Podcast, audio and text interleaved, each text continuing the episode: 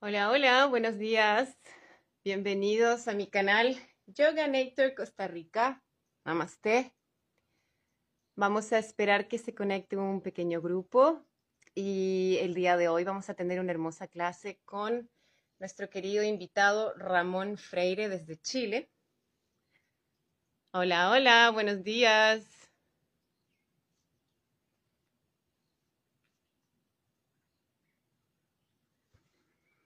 Vamos a ver. Ah, buen día. ¿Funcionó o no funcionó? Sí, funcionó. Hola, profe. Hola, ¿qué tal? ¿Cómo estás? Bien, ¿y tú? ¿Cómo está Costa Rica? Está lluvioso, comenzó el invierno, está súper húmedo, profe, súper húmedo. Estoy con un poco de esos dolores de articulación por la humedad. Comienza eh, el invierno fuerte, mucha, mucha lluvia. ¿Y cómo está Chile? Está frío hoy día, eh, con la contaminación habitual. Tú sabes que aquí los chilenos decían que eran los ingleses de, la- de Latinoamérica, pero era principalmente por el smog, me parece. Ah, fue lo único, lo único que agarraron de los ingleses, la contaminación. Bueno, esperemos un poquito más que se arme un pequeño grupo, pero mientras tanto, bueno, yo sé que Ya todo el mundo conoce a Ramón. Dime. ya hay casi 250 ya.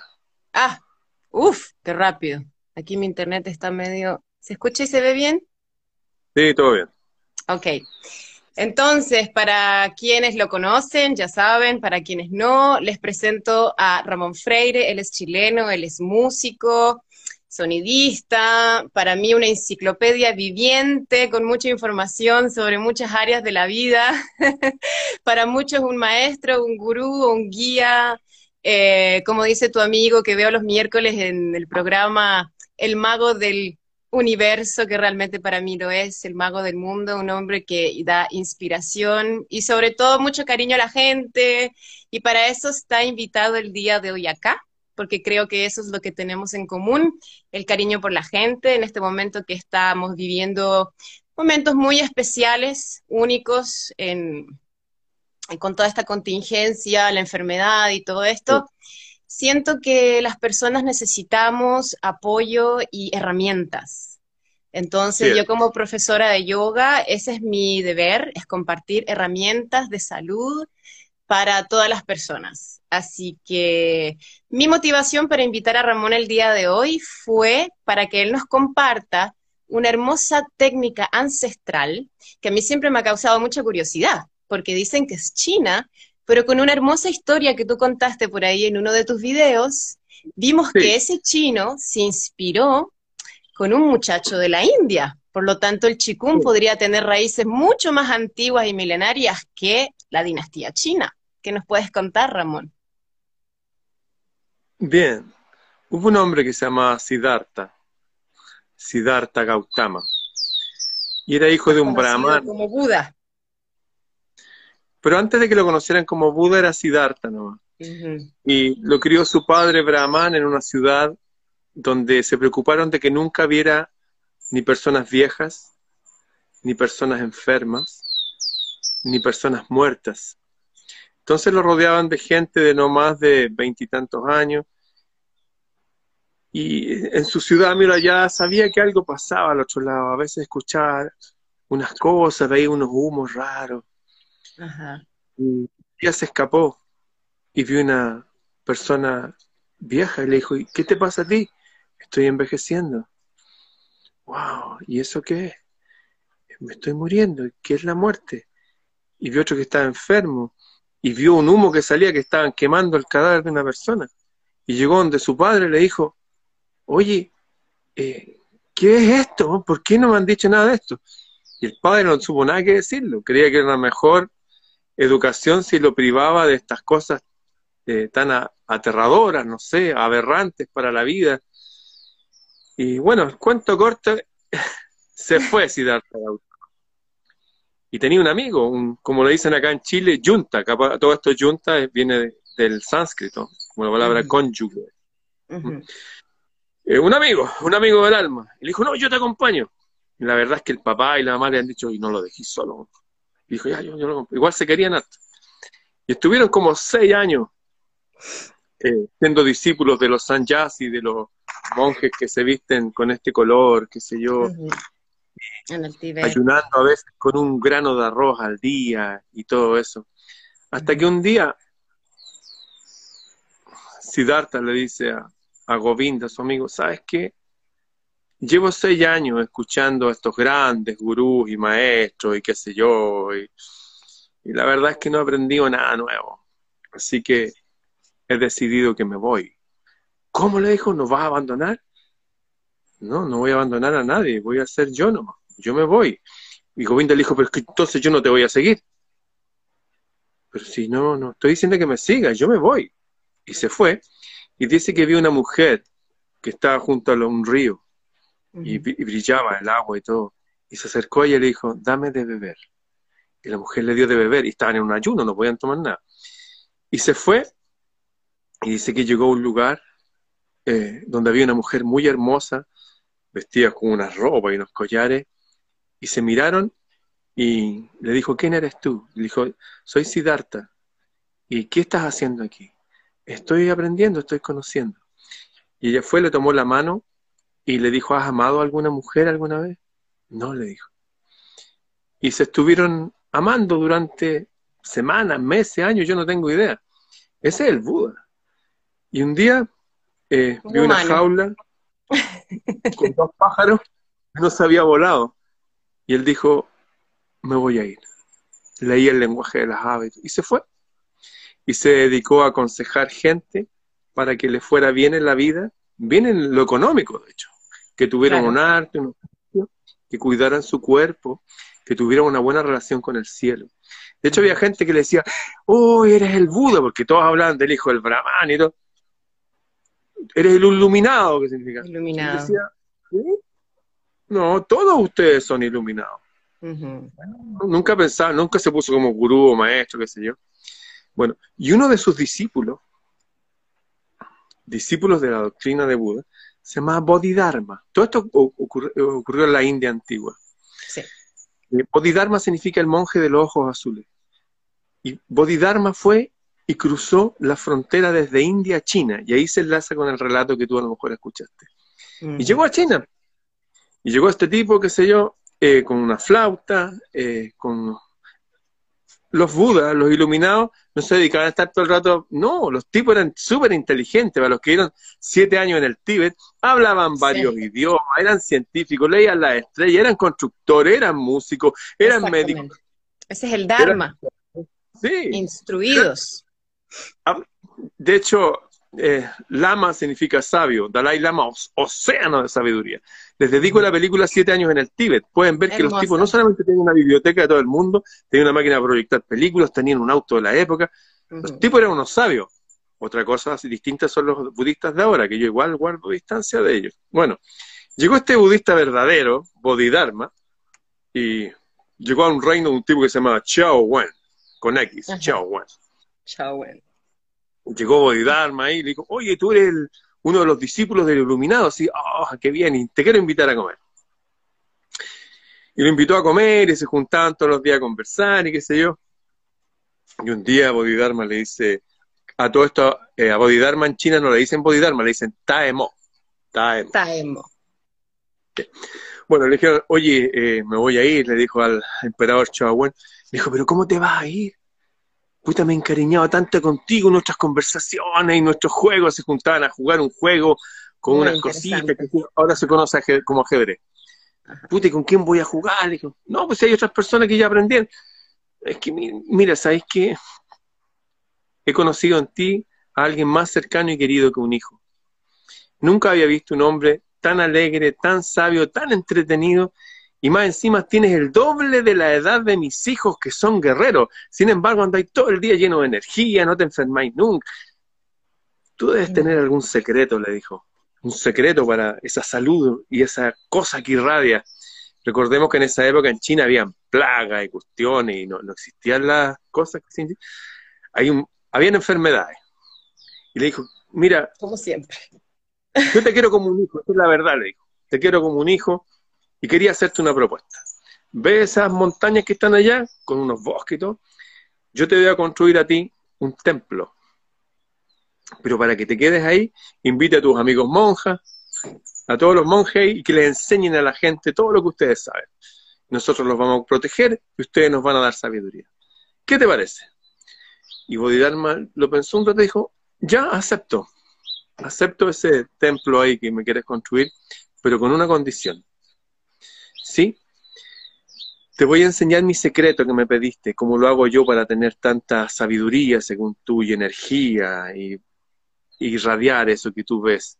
La verdad es que no es ningún secreto, pero te lo voy a enseñar porque la gente lo ha olvidado. Ya le dijo, enséñame tu secreto. Dijo, ya, pero con una condición. Ya, ¿cuál le dijo? Quiero que por los próximos tres minutos me prestes toda tu atención. Y fue el emperador Chaguán, dijo, ya, las sus palmas, váyanse todos, déjenos solos. Y salieron por fuera los, no sé, todos los ayudantes, los cocineros, los músicos, unas bailarinas, andaban por, todos para afuera. Y se quedaron frente a frente en una mesa, una mesa de roble grueso. Tengo una aquí adentro, bueno, así la mesa. ya, emperador, quiero pedirle un favor primero. Sí, dígame, ¿me ayuda a correr esta mesa más allá? Por supuesto. Uf. Claro, dijo, a la cuenta de a la cuenta de tres, dijo. El emperador dijo, espérese. Cuando tres o después del tres. No se preocupe, Uno, dos, tres. Y respiraron y pararon. Dijo, ¿qué fue lo que hizo? Dijo, uy, viene alguien, ¿eh? Dijo, oh, mi vida. Hola, precioso. Oh. respiré, respiré profundo. ¿Y por qué respiró profundo? No sé, para tener más energía, dijo. No, quiere saltar arriba el teléfono. Eh, qué extraño, ¿ah? Sí. ¿Y usted pensó en hacer eso? Ajá. No, dijo, lo hice en forma en automático. Eh, ya, interesante, ¿ah? Le dijo, oiga, he observado que aquí en su reino, ya pues,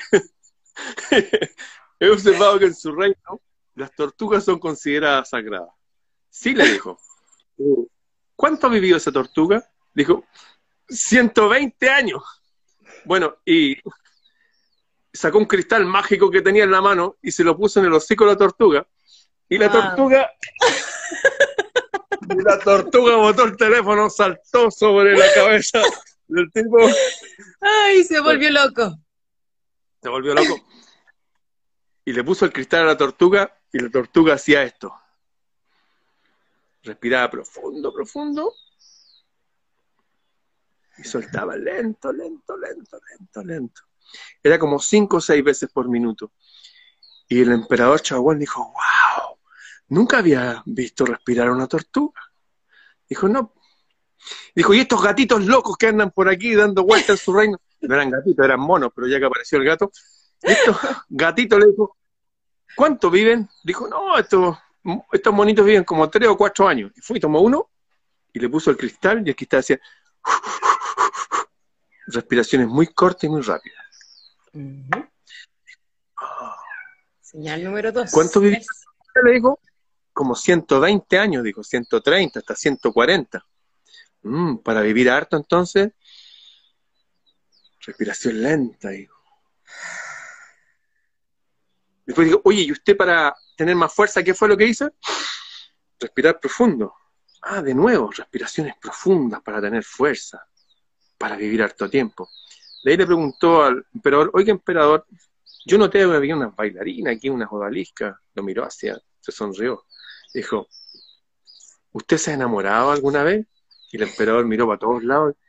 Sí, dijo, varias veces. Dijo, ¿y qué se acuerda de las primeras veces que se enamoró? Bueno, eh, andar suspirando todo el día. y no quería comer, eh, no me, costaba quedarme dormido, andaba todo el día con mucha energía, lo único que quería era ver a, la mujer amada y todo. O sea, mucha energía, no necesitaba mucho sueño, no necesitaba mucha comida, y andaba respirando profundo todo el día. Sí, sí, sí. Wow, interesante. ¿eh? Después le dijo, oiga, rey, emperador, ¿usted tiene, tiene buena imaginación? Sí, claro, dijo. Eh, ¿Se puede sentar aquí al lado mío, por favor, en una silla? Porque vamos a hacer un juego de imaginación. Claro, dijo, démosle. Mira, vamos a hacer esto.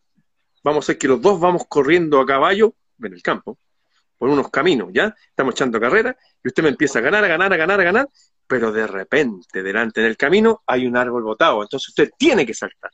Porque si no, el caballo se va a quebrar las patas, usted se va a matar. Tiene que saltar. Así que imagine toda la escena. Fue el emperador, dijo, ya, voy. Ahí está el árbol, vamos. Y sabéis lo que hace el emperador, es así. Respira profundo y se toma el caballo. Y le dijo, ¿qué fue lo que hizo? Respiré profundo, dijo. Igual que cuando hizo fuerza, sí. Igual que cuando estaba enamorado, sí. Igual que la tortuga, sí. ¿Y por qué respiro profundo? Eh, para, para tener control, para transmitirle mi energía al caballo y ser uno solo con el caballo. Y, ah, para conectarse con el todo y tener poder. Mm. Sí, en sus palabras, sí, estoy de acuerdo. Interesante. Finalmente fue y tomó una espada que había ahí. Le dijo, he notado que las espadas son sagradas aquí también en su cultura.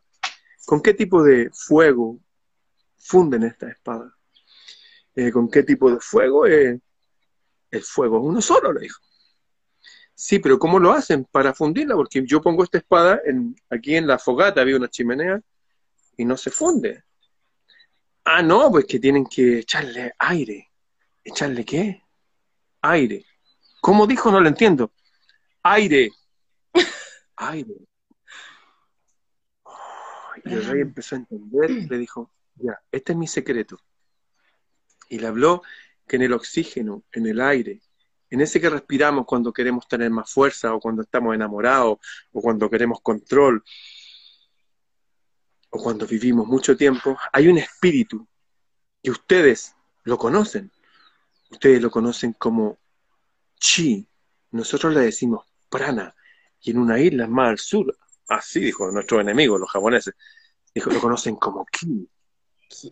Ki, chi, prana, neuma, le decían los griegos. De hecho, la palabra de ánimo viene, dar ánimo, es dar vida, tiene que ver con la respiración y le enseñó unos ejercicios en los cuales él, junto con el cuerpo, hacía que sus pulmones se llenaran de aire y los botara lento, lento, lento, lento, lento. Pero no era solo eso. Cuando hacían eso en su imaginación, imaginaba que había una esfera de energía y que él con sus manos la limpiaba y quedaba totalmente limpio. Y después formaba una perla que se llama la perla del dragón. Es una serie de movimientos que en el fondo lo hacían mover su cuerpo hacia todo, uno nunca pone las manos así, por ejemplo. Pero hacía con este ejercicio poner las manos, mover todas las articulaciones, respirar profundamente y que con su mente pensar que su energía está siendo liberada de cualquier mal y todo ese mal se va hacia abajo y se transforma en tierra y da vida a otras cosas. Esa es la historia del Qigong. Ahora, o sea, chi quiere decir energía, para que la gente se recuerde, igual que prana también en, en sánscrito es ki y en sánscrito prana sería energía vital. Por lo tanto, energía que da vida. Exacto, por lo tanto hay vida y hay una energía detrás de ese aire y de esa respiración tan importante. Sí, así es. Bueno, al día de hoy eh, en China hay muchos más budistas que en India, que hay más hinduistas. Es que el hinduismo no se puede enseñar, el hinduismo uno nace hindú. No es como, oye, yo me volví hinduista. No, no, no. No existe. Esto es por raza. El budismo es una filosofía que uno puede adoptar. Correcto. Bueno, eh, ¿qué pasó? Finalmente este emperador le regaló ese bosque que se llama... Eh, en la montaña en chino se dice Chao y bosque se dice Lin. De viene el templo de los Chao Lin, el templo de los monjes en el bosque de la montaña. Y de ahí viene la historia de Kung Fu, vienen las artes marciales y los tipos que están poniendo agujas y etcétera, etcétera, etcétera. Al día de hoy, toda la gente en China eh, y los lugares que son más longevos practican cosas relacionadas con la respiración profunda. Y en Occidente hay un tipo que le, se llama, le dicen, The Ice Man, el hombre de hielo, porque lo pueden poner en hielo. Y él con esa respiración profunda permanece impecable. ¿ah? Y hay una capa que se derrita alrededor de él y está como... Incluso, y, aquí viene lo importante para nuestros días. el tipo dijo, inyectenme. Y le inyectaron un virus, un patógeno. No esta tontera que anda por ahí volando, que es como un resfriado común, que mata al 0,002. No, un virus, real virus, ¿ah? ¿Y sabes lo que hizo él? Empezó y estuvo practicando su chikung y todo eso se fue. Ahora, ¿por dónde se va? Se va a través de los filtros humanos, los riñones y todo eso, a través de la orina, por eso hay que tomar harta agua. Y algo muy importante se va a través de la, del órgano más grande que tenemos, que es la piel. La piel. El órgano más grande que tienen los seres humanos es la piel. Y especialmente la en las axilas, eh, por ahí se bota. De hecho, toda esta gente, las mujeres que tienen problemas y cánceres raros, es porque se acostumbraron a usar antisudoral. Antisudoral, correcto. Es como no botar, es como ponerse un corcho, ustedes saben dónde, para no botar las heces. es como ponerse la mascarilla al botar el aire. Es como todo, tapar las glándulas sudoríparas por donde eliminamos la caca. No se pueden tapar. Entonces, eso funciona dentro de un contexto de personas sanas, de mente sana, cuerpo sano. O sea, no solamente en ponerse a hacer chikung, sino tomar la decisión de, oye, ¿qué cosas artificiales nos han puesto? El otro día eh, vinieron a, revisarme mis, dientes, una experta en dientes, y me regaló unas cosas, qué sé yo. Me dijo, wow, está impecable. Yo, yo no uso nunca pasta, dental. ¿Por qué? Porque mis gatos y mis perros y mis caballos y todos los animales ¡ah! tienen dentadura perfecta. Muy fuertes. Tienen pasta. Está bien a veces, a lo mejor, si comió algo raro, no sé, pero habitualmente no lo hago nunca. El hilo dental, el hilo dental es más importante que el mismo cepillo de dientes. Así es, de hecho me regalaron hilo dental y todo esto. Exacto. Si no se puede lavar los dientes, hilo dental y no hay caries. Desodorante, bicarbonato de sodio, en vez de usar antisudoral. Va a sudar, porque como tú dices, es natural, pero bueno, no vas a emitir ese olor desagradable para no estar empantando hombres. Aceite de coco. Yo recuerdo algo, ¿eh? una historia, bueno, la voy a contar igual. Recuerdo hace muchos años atrás, eh, yo era, no sé, era adolescente, y había una niñita, igual que yo, que fuimos novios, y me encantaba su olor y me encantaba el olor de ella, no usaba perfume ni nada. En cambio, había otras que no, me, no, me, no tenía ese encanto. Hay algo también en las feromonas que une a las personas. De hecho, hay mucho distanciamiento físico entre hombre y mujer, porque las feromonas humanas, que se reconocen y se atraen como imanes, están siendo no solamente eliminadas, sino que están siendo sustituidas por feromonas de cerdo que vienen en los perfumes más caros. Esto es, esto es real. Sí, es antiquísimo. Hace mucho tiempo que sucede. Entonces, todo este contexto que estoy contando es de hace miles de años, una sociedad muy pura, muy sana, a la cual debemos volver. Entonces, otro aspecto importante, desde los años 50 empezaron las grandes epidemias de, de distintas enfermedades. Antes la gente no se resfriaba como ahora, no tenía estas cosas de los virus estacionales. Y hubo un cambio que hubo en los años 50 y es que anteriormente nuestros calzados eran siempre de, de cuero, ¿no? De suela. Ajá, natural. Entonces, lo que hace el cuero a la suela, eléctricamente uno está conectado a tierra. Los excesos de electromagnetismo debido incluso al roce de la ropa se van. Uno se está siempre equilibrando. Eso ya no está. Yo tengo mi, un gran amigo, mi mejor amigo que vivió en China, en Guangzhou, Diego Vergara Lira, que se enfermó y él es súper sano, instructor del club alemán de, de, alta montaña, instructor militar, experto en artes marciales, un caballero de la antigüedad como esos de las famosas órdenes de caballería. Y un día me llama y dice, estoy enfermo. ¿Cómo enfermo? Sí, me trajeron al hospital de China. ¿Qué te pasó? No sé, me dijo, me empecé a sentir mal, tenía fiebre, estoy todo moquillento. Dije, ¿qué cambios hay hecho? Eh, ¿Un cambio que he hecho? No sé, pero tiene que haber un cambio, algo, algo que usáis diario, algo, algo que usas diario. Me compré unas chalas, estas chalas totalmente plásticas, y dije, no la uséis más. Y se sanó. Wow. Recuerdo que mi plástico? Sí, como la que venden en nuestro supermercado, puro plástico. Puro plástico. Mi padre estuvo preso en la escuela de militares de Chile. ¿Por qué? Porque fue y le pegó a su superior. ¿Por qué? Porque se quiso, se quiso burlar de él. Mi papá tenía los ojos celestes, ¿cachai? Se veía así como... Había sido boxeador en la escuela militar. Y quiso como pasarlo a llevar. Y fue a mi papá y le pegó. Y lo metieron preso. Y mi papá, como hombre de campo, de esos que cabalgaban en pelo, qué sé yo, fue y dijo, ah, ya sé lo que tengo que hacer.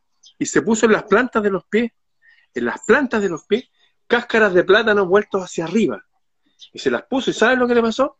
Empezó a tener fiebre, fiebre, fiebre, y se lo llevaron a la enfermería, donde ahí tenía un mejor régimen, yo no estaba preso. Bueno, finalmente lo echaron de la militar. ¿Cuál es rebelde, ya sé de dónde saliste. ¿Cuál es la enseñanza? De que los pies absorben energía igual que los árboles.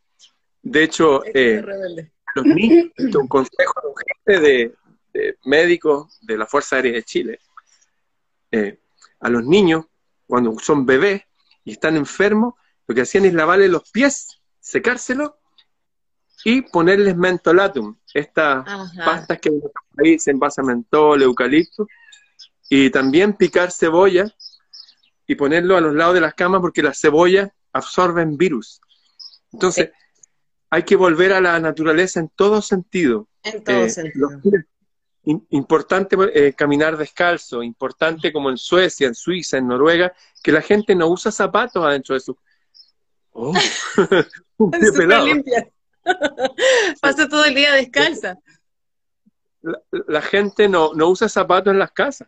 Llega a la casa, los zapatos se quedan afuera.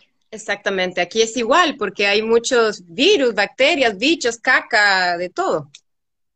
Sí, entonces, para recuperar la salud es importante entender que la salud es un todo integral. Las prácticas del yoga, como lo que enseñas tú, es súper bueno porque invita a la gente a hacerse cargo de, su energía, de su, de su conciencia de controlar su mente, que siempre anda como revoloteando.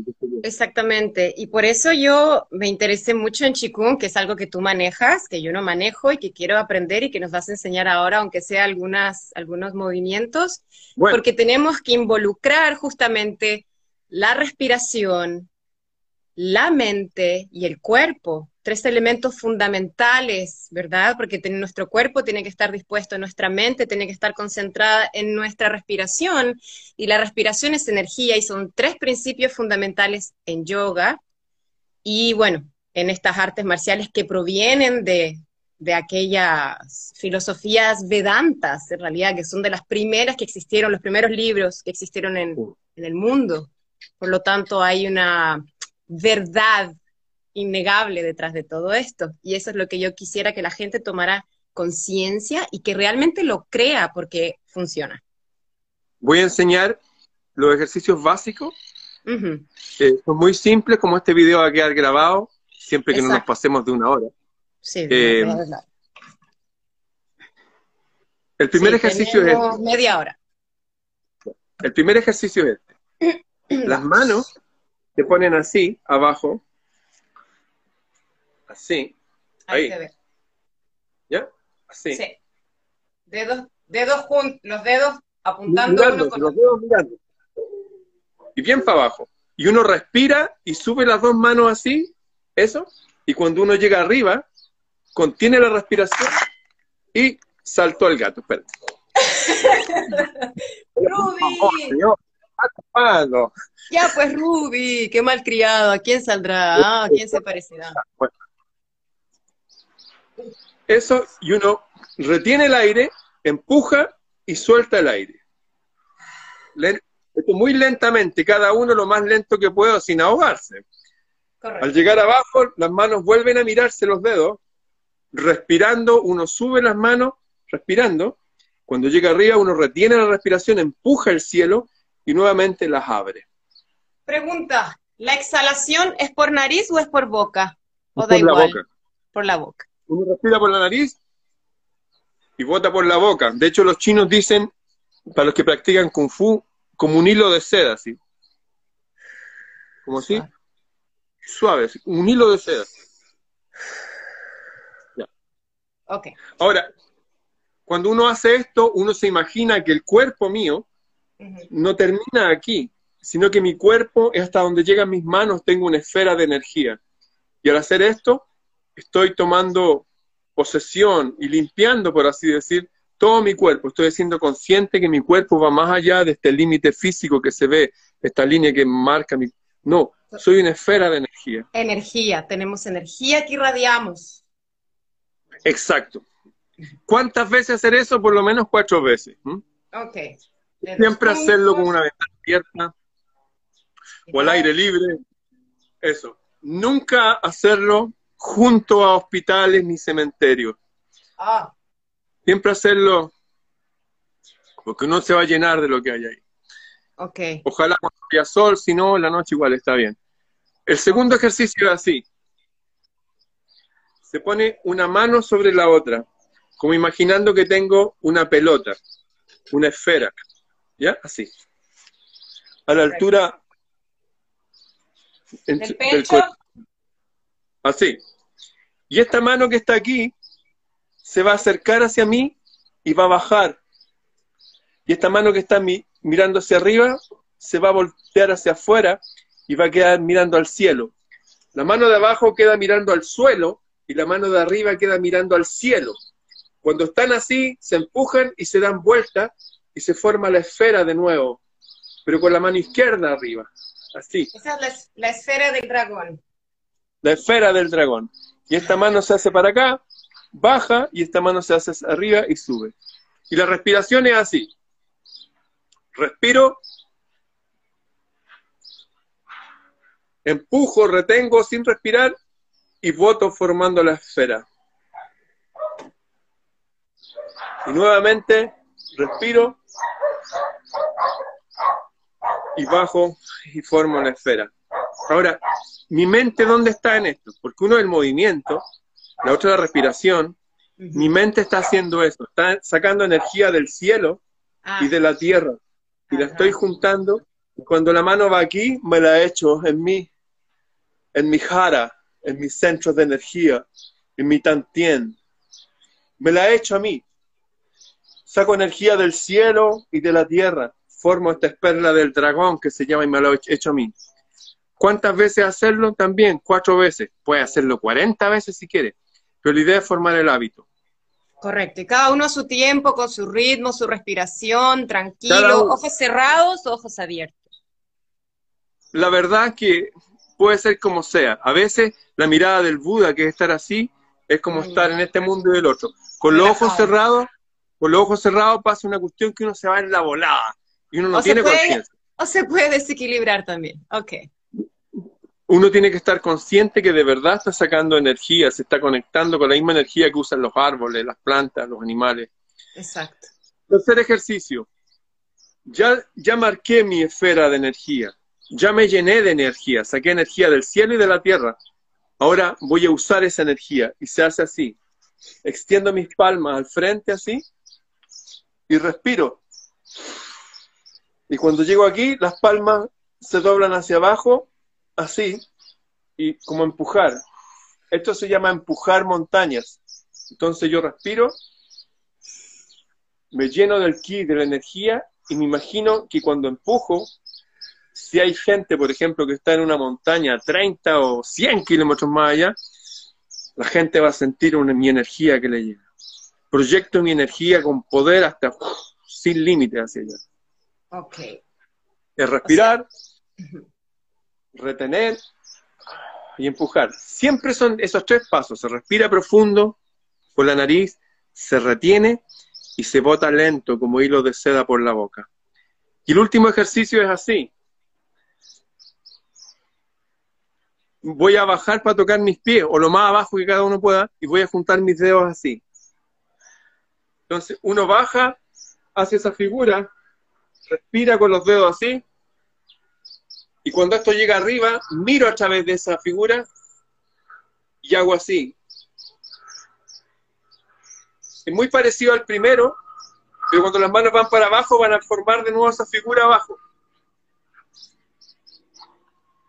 Respiro, miro por ahí y voto. Este ejercicio que es el último se llama desgarrar el cielo o abrir el cielo.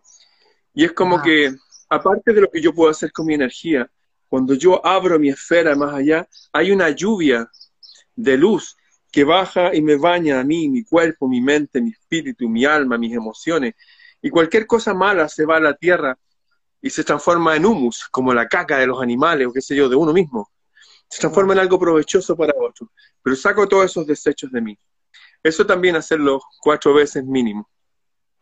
Es muy importante entonces visualizar para qué sirve cada uno de esos movimientos, porque también eso, la intención que uno da con la mente, te conecta con tu psiquis y se crea el trabajo consciente y efectivo detrás. Lo que yo he hecho, bueno, hice unas músicas para hacer esto, pueden estar sonando ahora. Tengo un libro, unas músicas y también la historia del budismo y el hinduismo en audiolibro. Hice un paquete con eso para la gente que quiera hacer, que quieran enseñar a otros. Oye, mira, yo soy maestro de chico, por ejemplo. para que tengan una, Los que necesiten eso pueden escribirme a freireramon.com y pónganle ahí, necesito el curso de Chikungo. Algunos datos anecdóticos. Hay una saga de la Guerra de las Galaxias. Como ustedes saben, la Guerra de las Galaxias se hizo a propósito de que su creador, George Lucas, tuvo un accidente. Ajá. Y salió despedido del auto y vio su auto chocar y, y a él no le pasó nada. Y sintió que todo lo que él sabía debía ponerlo en una, en una saga. Y en uno de, de los capítulos de esta saga que se llama Amenaza Fantasma, uno de los maestros Jedi se llama Kwai Gong, que es Chikung en chino. Y un tipo de mucho poder que lo hace Liam Neeson. Eso, eh, dejaron para ahí para siempre, para los niños y todo eso, eh, estas ideas. Incluso también está una serie de dibujos animados infantiles que se llama Avatar, el último maestro aire.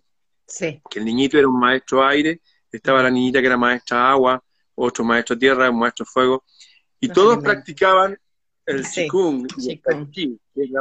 Entonces, esto está viajando a través de un montón de eh, formatos para niños, para adultos, encriptado en películas, porque realmente esto es tan potente que el gobierno comunista de China, que asesinó a 200 millones y ahora quiere controlar el planeta, de hecho, lo prohibió. Prohibió la práctica del Qigong y la gente que, que practicaban fueron perseguidas y asesinadas. ¿Y por qué perseguirlo? Por hacer un ejercicio. Hay otras formas de prohibir hay otras formas de prohibir. Una forma de prohibir hacer es esto. Otra forma de prohibir es cerrar los gimnasios. Que el gimnasio también te obliga a, cuando uno va subiendo un cerro, el propio ejercicio uno lo obliga a respirar profundo. O sea, si usted sube cerros también es necesario que haga esto. Lo importante, el principio último, es la respiración profunda y entender que cada vez que respiramos y votamos estamos limpiando nuestra eh, área de energía que va más allá del cuerpo. Les recuerdo a este hombre de Iceman que lo entrevistaron en The London Real, lo pueden buscar. Le inyectaban virus directo a la vena, virus, virus, virus, no esta tontera que hay ahora, un virus real. Y él solamente, con sus ejercicios de respiración, se los sacaba. Exacto. Eh, los más, más longeva también practica esto y es una forma, como digo, de, no solamente llenarse de energía física, sino de claridad mental. De hecho, todos los que juegan ajedrez en la Comité Olímpico de China, todos practican Qigong. Casi todos hacen Qigong antes de tirar tiro al arco o de levantar pesa o de cualquier actividad. Es como ese momento de reflexión en que uno es más que el cuerpo, uno está conectado con todo y hay una energía que me trasciende y que me limpia y que me apoya, me sostiene y finalmente es la que me da la vida. Eso. Eso es. Donde hay aire, donde hay oxígeno, hay energía y donde hay energía hay vida. Si no hay energía, no hay vida. Y el oxígeno limpia la sangre. Entonces, en este momento, para todas esas personas que están asustadas porque tuvieron que vacunarse por cualquier motivo, por su trabajo, fueron obligadas, no querían, estos ejercicios de verdad les van a servir, pero demasiado porque van a limpiar su sangre, van a calmar su mente, y se van a empoderar. Y eso es cierto, se van a sentir mucho más poderosos, mucho más fuertes y van a poder también entregar esa tranquilidad y ese cariño y ese amor a su familia, porque como tú dijiste, para mí eso es muy importante, que es para todos, niños, adultos y viejillos, dígame. Oye, un dato, todas estas personas antiguas usaban calzado, aquí le dicen alpargata en Chile y en, España. tener esos incluso lo pueden hacer en, la, en las casas, que es un cordel que se hacía así para hacer una, una base, digamos, de, de yute, le dicen a otros lados. De, sí, porque calzado, por lo menos para estar en la casa, por lo menos para estar adentro de la casa. ¿ah? También eh, esto se complementa con el grounding, que hay formas también del calzado, tirarlo a tierra mediante una tachuela eh, metálica con un cablecito que va para adentro, cosa que cuando uno toque el piso haya cierta conexión eléctrica con la tierra real. Eh, Tú vas a hacer un curso de eso, ¿verdad? Este sábado, creo, ¿no? Sí, este sábado voy a hacer una clase gratis para todo el mundo de protección electromagnética. La voy a hacer por todas mis plataformas. En Instagram, que ayer ya no puedo transmitir porque dijeron que soy una persona peligrosa, me lo dijeron en mi cara. O sea, me mandaron. porque da salud. Pero hoy día, después de 40 días, ya me abrieron Facebook. Curiosamente, se cierra uno sobre otro. Voy a hacer un video, lo voy a subir a todas las plataformas. La principal que tengo es Ramón Freire Oficial en Telegram, donde hay sin censura. Tengo otra página donde subí libros gratis y música gratis para descargar.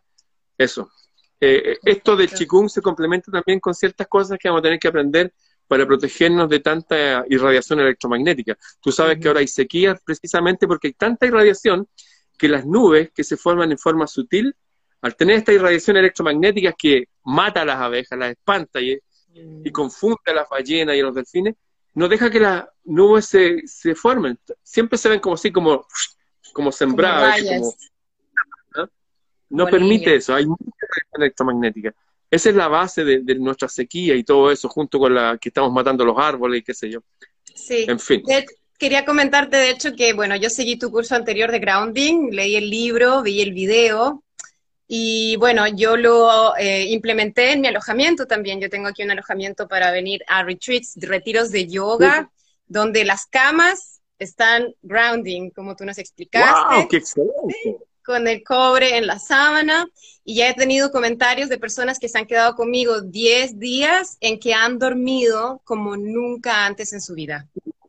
Increíble. Eh, bueno, hay un documental que se llama Grounding, pueden verlo ahí sería bueno que terminaras también esto porque lo van a ver en mi sitio, de que tú tienes un pequeño paraíso en Costa Rica, cerca del mar, tienes muchas habitaciones, haces clases de yoga y tienes muchas cosas para conectarse con la naturaleza y como resetearse y volver a la vida real eh, llenos de poder. De hecho, hay gente que me sigue que te van a ir a ver ahora. Te van a ir ahora, ahora van a ir. De hecho, te quería agradecer un montón porque gracias a ti hay mucha gente que, que se ha comunicado conmigo y que, bueno, aparte de decirme que son absolutamente devotos a ti, que les has dado, les has dado vida en sus vidas en este último periodo tan difícil y que están muy agradecidos contigo, Ramón, al igual que yo.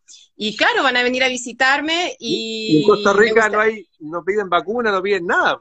No, en Costa Rica estamos así abiertos, no hay, bueno, para el, el test PCR tienen que hacérselo para volver a sus países, pero no hay test para entrar, no hay vacunas las restricciones están súper tranquilas, eh, se puede salir a la noche.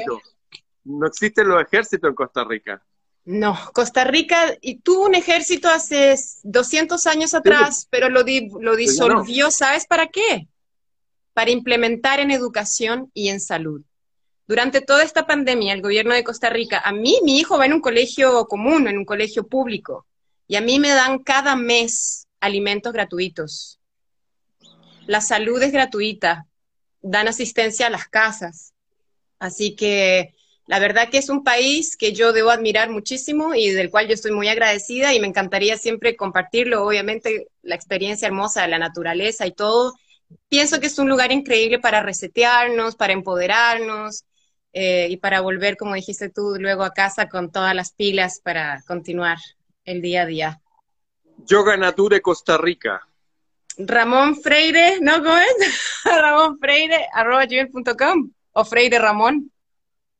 No, en mi correo Freire Ramón, Freire Ramón arroba gmail.com. Freire Ramón arroba gmail.com para que te escriban y consigan tu libro. Bueno, les debo decir a todos también que yo ya comencé a leer su libro y chicos, es una Biblia, mejor que la Biblia, es una enciclopedia, realmente muy útil, súper entretenido a leer, se los recomiendo. Son, son 700 páginas divididas en seis tomos, temas cortitos, tres o cuatro páginas, y en idioma fácil para, para que nos hagamos más cultos, para que entendamos más, viene de filosofía, de psicología, de historia, algo, bueno, de todo.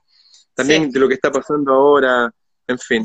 Exactamente. Muchísimas gracias, Ramón. Te mando un abrazo caluroso desde acá para ti, para tu mujer, para toda tu familia, tu hija hermosa y que todo salga perfecto y ojalá nos podamos ver en un futuro próximo.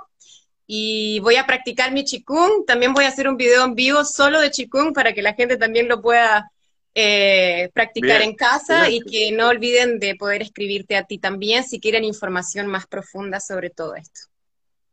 Bien, nos vemos. Un abrazo. Chao. Chao.